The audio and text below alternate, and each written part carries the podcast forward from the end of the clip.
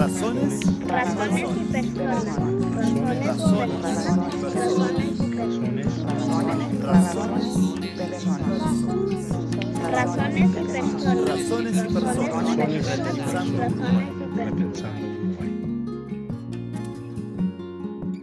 Mi nombre es María José Álvarez y vengo a presentarles mi nueva nota para el blog Razones y Personas, que se llama Fragmentación y Desesperanza, y que la escribí a propósito del 17 de julio, el Día Nacional de Prevención del Suicidio en Uruguay.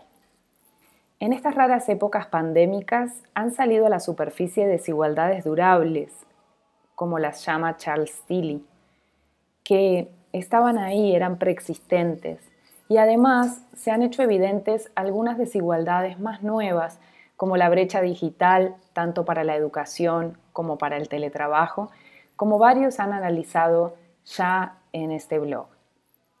Decir que la desigualdad mata ya no es tan hiperbólico como suena a veces el título del didáctico libro del sociólogo Goran Terbon, que se llama así, La desigualdad mata, y que recomiendo mucho. Cuando uno mira las cifras de muertes por COVID-19 en países donde hay datos disponibles como Inglaterra o Estados Unidos, desagregados, ve que los grupos menos privilegiados mueren más a pesar de la aparente democracia del contagio de este virus. Los más pobres, desproporcionadamente afros y pertenecientes a otros grupos también racializados, por ejemplo, tienen menos salud para empezar tienen menos posibilidades de quedarse en su casa haciendo cuarentena y tienen menos acceso a la salud una vez se enferman. La desigualdad no mata solo en pandemia. El argumento de que la desigualdad afecta, entre otras, la capacidad de vivir, es también el del reciente libro Muertes por Desesperanza de Anne Case y Angus Deaton, quien fue Premio Nobel de Economía en 2015. Este libro es de este año, de 2020 y es muy sociológico en su idea de que la desigualdad extrema genera problemas de integración social severa. Describe e intenta explicar el aumento de las muertes de hombres blancos de baja educación en Estados Unidos. Que la esperanza de vida tiene un corte de clase y raza no es sorpresa, pero sí lo es que haya comenzado a bajar la esperanza de vida de los blancos de clase trabajadora, especialmente los hombres. Los autores explican que esta población ha aumentado sus muertes por desesperanza. Allí incluyen suicidios, el tema que me interesa abordar hoy, pero también las muertes por sobredosis y muertes por enfermedades relacionadas con el alcoholismo. Interpretan estas muertes como un efecto, entre otras causas, de la desesperanza de hombres que ya no pueden ser proveedores, que no encuentran sentido ni dignidad en sus trabajos precarizados a partir de la globalización económica y de la pérdida de empleos industriales seguros. Instituciones como el Estado, en su rol de regulador económico y de proveedor de bienestar, sobre todo pero no solo a través del sistema de salud, juegan un rol intermediario muy importante. Es decir, no se trata solo de la globalización económica, sino del poco trabajo que ha hecho el Estado norteamericano por mitigar sus efectos. Estos argumentos sobre los efectos de la apertura económica y la pérdida de trabajos manuales estables resuenan mucho con la realidad de los países del Cono Sur y en especial con el nuestro, que también sufrió un proceso de desindustrialización y de apertura económica. Ya los trabajos de los noventas advertían sobre la desafiliación, la vulnerabilidad, la fragmentación a partir de esa apertura económica y del consiguiente aumento de la desigualdad por ingresos según educación, así como de la precarización de empleos de baja calificación. Ahí están, eh, bueno, diversos trabajos eh, de eh, Rubén Katzmann, eh, Carlos y Fernando Filgueira, em, de mi propia tesis de pregrado que se llama La desafiliación resistida pensando en los asentamientos irregulares. La reciente década larga de bonanza eh, de reducción de la pobreza, de crecimiento de los grupos de ingresos medios y de reducción de la desigualdad de ingresos en Uruguay, nos hicieron en parte olvidar esa fragmentación. Sin embargo, el crecimiento de la violencia, en particular de los homicidios, y la acuciante brecha educativa, sobre todo en enseñanza media, como eh, han trabajado autores como por ejemplo eh, Juan Federico Rodríguez y muchos otros, nos siguieron recordando que la fragmentación social, una vez en marcha, no es fácil de revertir y no está solo asociada a los ingresos. Entre los indicadores de fragmentación que generalmente usamos está la deserción educativa, la maternidad adolescente, los jóvenes que no estudian ni trabajan, la informalidad laboral y residencial, los delitos, etcétera, etcétera. Pero los efectos de la fragmentación no afectan solo los recursos o la capacidad de existir a partir del reconocimiento, tomando nuevamente a Terbon y su tipología de desigualdades, sino que también afectan la vida, lo que Terbon llama la desigualdad vital.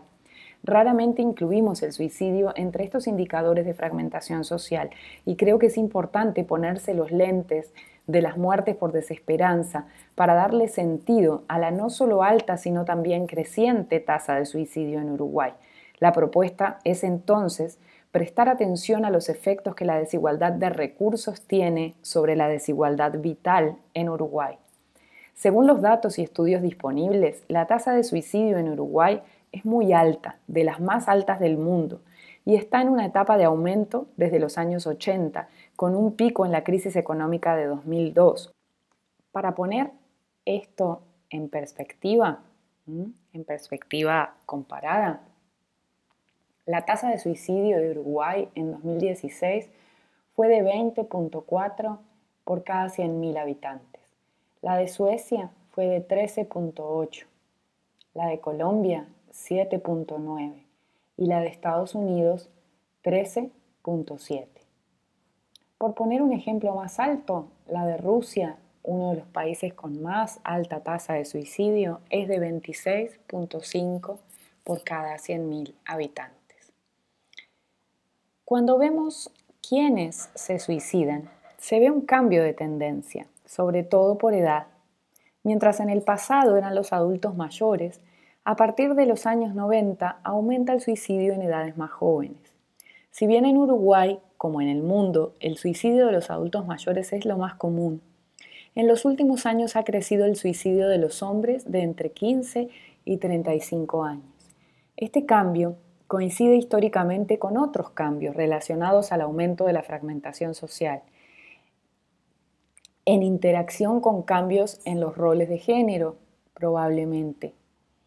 Y ahí sobre esta interacción recomiendo mucho un ensayo maravilloso de Rubén Katzman viejo, que está colgado en la web de CEPAL eh, y que tiene uno de esos títulos eh, acertados y, recordables que tienen los textos de Rubén, y se llama ¿Por qué los hombres son tan irresponsables? Allí analiza él eh, la interacción entre cambios de roles de género y fragmentación social y lanza varias hipótesis interesantes.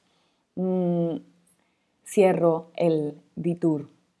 No existen datos de nivel educativo de los jóvenes que cometen suicidio, ni de, ni de los adultos jóvenes que cometen suicidio, de nadie, pero sí hay datos de dónde ocurren los suicidios.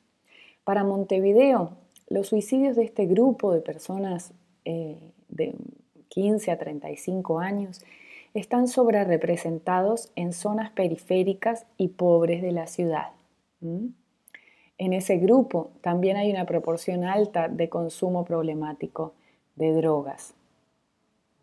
Mm, los trabajos de Pablo Hein y Víctor González eh, han sido muy eh, interesantes para, sugerir eh, también eh, estas, estas hipótesis que estoy lanzando sobre la relación entre fragmentación y suicidio. Ponernos los lentes de las muertes por desesperanza o de la fragmentación social puede ayudarnos a entender mejor este fenómeno.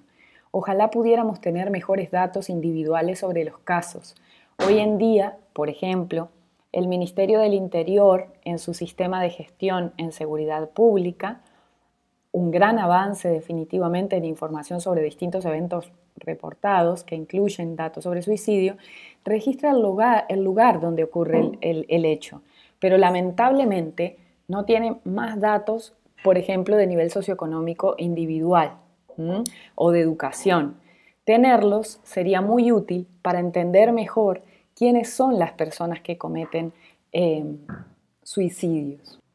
Por otro lado, al menos en los datos que pude obtener eh, acerca de causa de muerte en, nuestro Instituto Nacional de Estadística, eh, no se registran muertes asociadas al alcoholismo como cirrosis, por poner un ejemplo, ni tampoco muertes por sobredosis. Mm, sería también importante tener esos otros datos para unir fenómenos que parecen tener causas similares.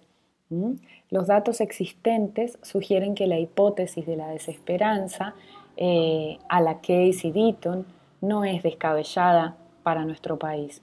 En Uruguay hay trabajos interesantes que miden la desesperanza en adolescentes y que encuentran asociaciones sugerentes con nivel socioeconómico.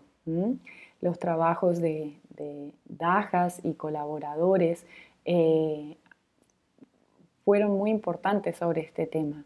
Replicar esas mediciones parece un camino importante para comprender este fenómeno más allá de una asociación e ir hacia los mecanismos individuales que conectan o que podrían conectar fragmentación con suicidio u otras muertes por desesperanza.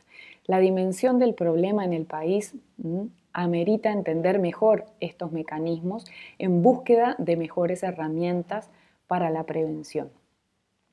Esta columna intenta entonces poner el tema sobre la mesa y sugerir una agenda de investigación al respecto.